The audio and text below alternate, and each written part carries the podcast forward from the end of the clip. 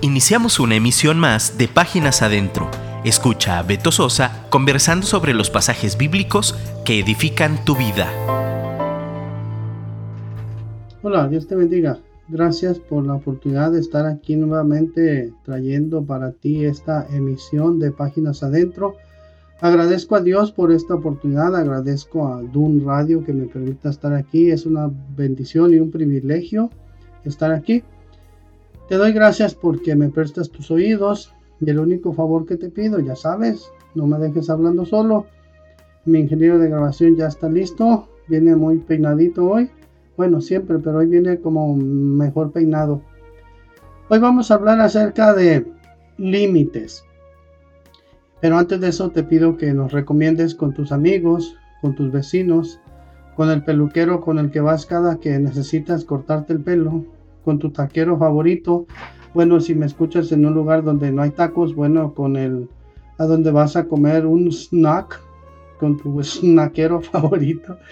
Las damas, recomiéndenos con la persona que te pone las uñas, con tu maquillista, con tu peinadora profesional.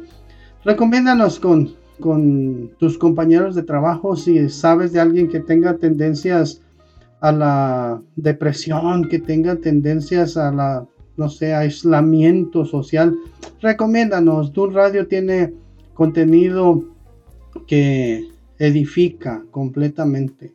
Y te repito, a nombre de todos mis compañeros de esta estación, eh, te aseguro que todos nosotros le metemos oración a todo lo que, todo el contenido que presentamos está respaldado por buenas horas de oración. ¿Alguna vez te has fijado o has notado o te has molestado cuando en tu auto estás formado haciendo fila precisamente para dar vuelta a la izquierda? Cuando se ponga la flecha de left turn, de vuelta a la izquierda. Eh, y notas que, bueno, aquí en México, no sé si, si tú eres, vives en USA, pues allá no pasa eso. Pero estás formado haciendo fila a la izquierda y de repente ves que desde la extrema derecha alguien se pone en la mera principio, en la mera punta de la fila para dar vuelta antes de todos los que estuvimos formados. Híjole, qué molestia. Eh, te causa molestia que estás en la fila para hacer un pago y alguien llega sin formarse, se cuela hasta la caja y lo atienden. ¿Cómo, cómo te sientes?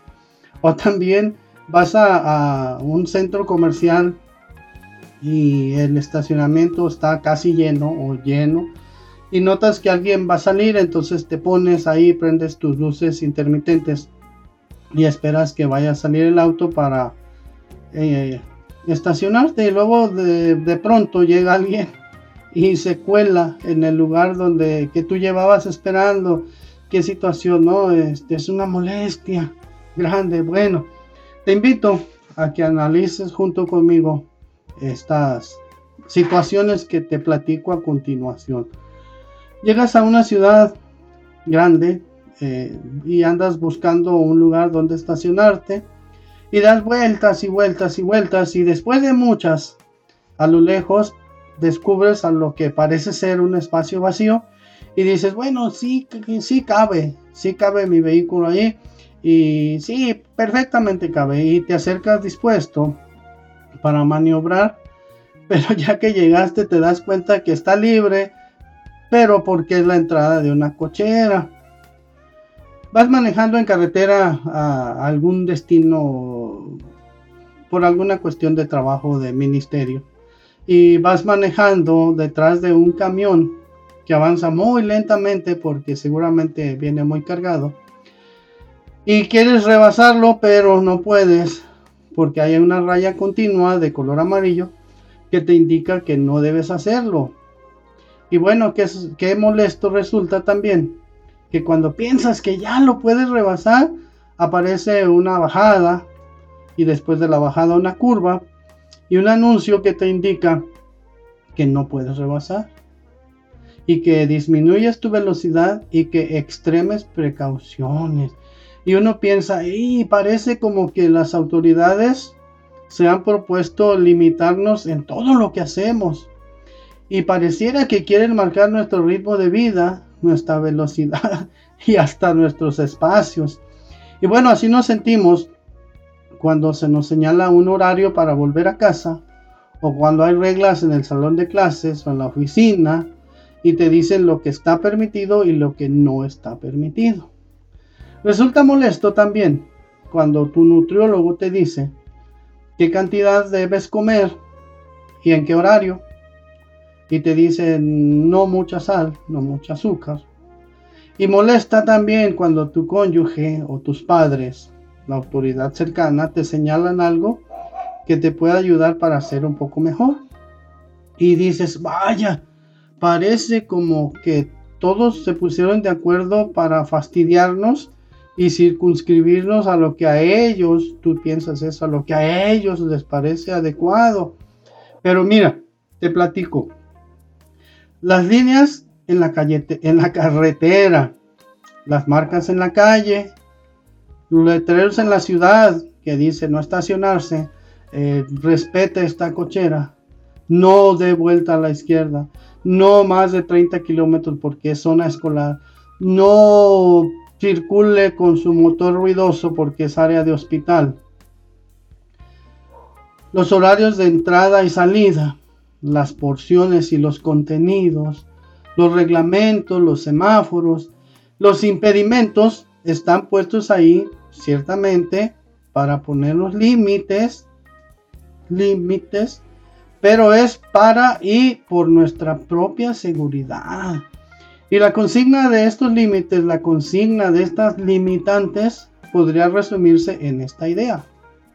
Chécala, guárdala, escríbela en un papel y cuélgala en el refrigerador para que la veas seguido. La consigna sería esta, es mucho mejor estar limitado vivo que sin límites muerto, límites. Y si lo pensamos bien, si hacemos un análisis concienzudo, todo en esta vida, todo tiene límites, absolutamente todo. Incluso la Tierra tiene una órbita establecida previamente por Dios para que gire alrededor del Sol. Y si te fijas, pues este tiene su, su ¿cómo te digo? Pues sí, no, no se sale de ahí, no se mueve, porque ya Dios lo tiene ahí. Entonces creo que, debemos de dar gracias por todas las personas o por quien nos pone límites justos y honestos. ¿Por qué? Pues porque de esta manera se preserva la vida y el orden. Eh, la Biblia nos enseña en el Salmo 37, 33, versículo 7, dice que Dios asignó los límites al mar y encerró los océanos en enormes depósitos. Y en Proverbios 22, 28 dice, no traspases los linderos antiguos que pusieron tus padres. Nuestros padres nos enseñaron, seguramente a ti también te enseñaron, lo que se debe hacer y lo que no se debe hacer y ahí hay mandatos que seguramente no te gustaron, eh, pero estaban allí porque debía haber orden en nuestra vida, ¿no? Y no hay que traspasarlos. Precisamente la desobediencia, pues, este, trae consecuencias. Recuerda esa historia de, aquel muñequito de madera que hizo Gepeto o Jepeto y como no tenía alma, como no tenía conciencia, pues le fue otorgada un grillito que le decía, no hagas esto, Pinocho, no hagas esto otro, recuerda lo que nos dijeron, eso no se hace. Y un día eh, Pinocho decidió no hacer caso y prefirió vivir una vida sin límites, una vida sin, sin mandamientos, una vida eh, sin que nadie le, coartara ninguna acción. Y vemos la historia que eh, se enrolló allí con unas personas de mala reputación, de mala fama, que sí, al principio era puro juego, pura diversión, eh, puro jugar, puro comer, puro divertirse, nada de, nada de obligaciones, nada de estudio, nada de escuela, nada de responsabilidades. Pero un día, eh, recuerda que dice ahí que lo, trajeron a un circo para exhibirlo y, lo trataban mal y llegó un momento en que eh, le empezaron a salir orejas de burro. Y dicen los psicólogos que esas orejas de burro representan que estaba perdiendo la razón, estaba perdiendo la capacidad de pensar correctamente.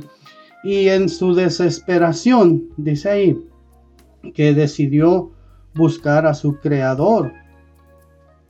Y bueno, e, esa, esa historia de Pinocho representa al ser humano, representa a la humanidad, representa la creación de Dios, que, hubo un momento en que decidió no seguir reglas, no seguir principios, no seguir normas, vivir como sea, vivir eh, sin que nadie le diga lo que está bien y lo que no está bien.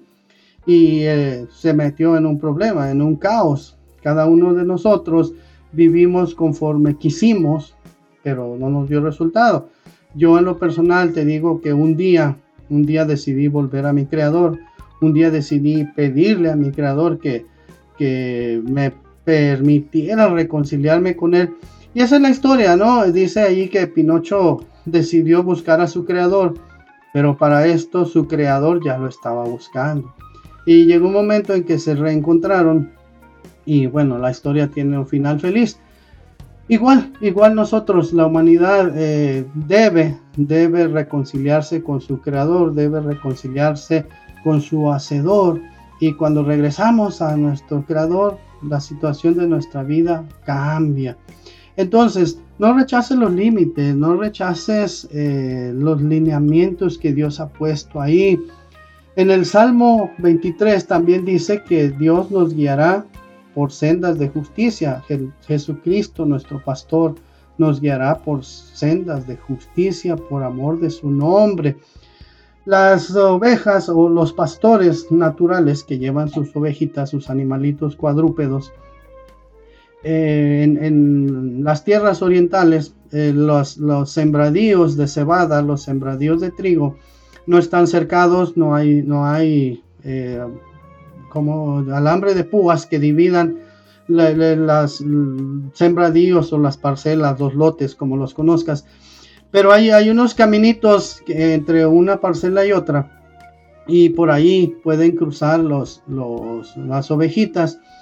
Y resulta que si alguna ovejita causa algún daño en el sembradío, el pastor está obligado a pagar por ese daño y no puede, no puede eludir esa responsabilidad. Entonces, el pastor enseña a sus ovejas a que caminen por esa senda, por ese caminito angosto, sin que dañen los sembradíos. Entonces, a eso se refiere también cuando dice que los guiará por sendas de justicia por amor de su nombre. Entonces, nosotros sí podemos eh, transitar por, por eh, como te digo, pues por eh, tentaciones, pues podemos circular por eh, invitaciones que nos hacen, eh, no sé, que suenan, que suenan divertidas, que suenan no tan peligrosas, pero, pero finalmente son peligrosas. Dice que todos los caminos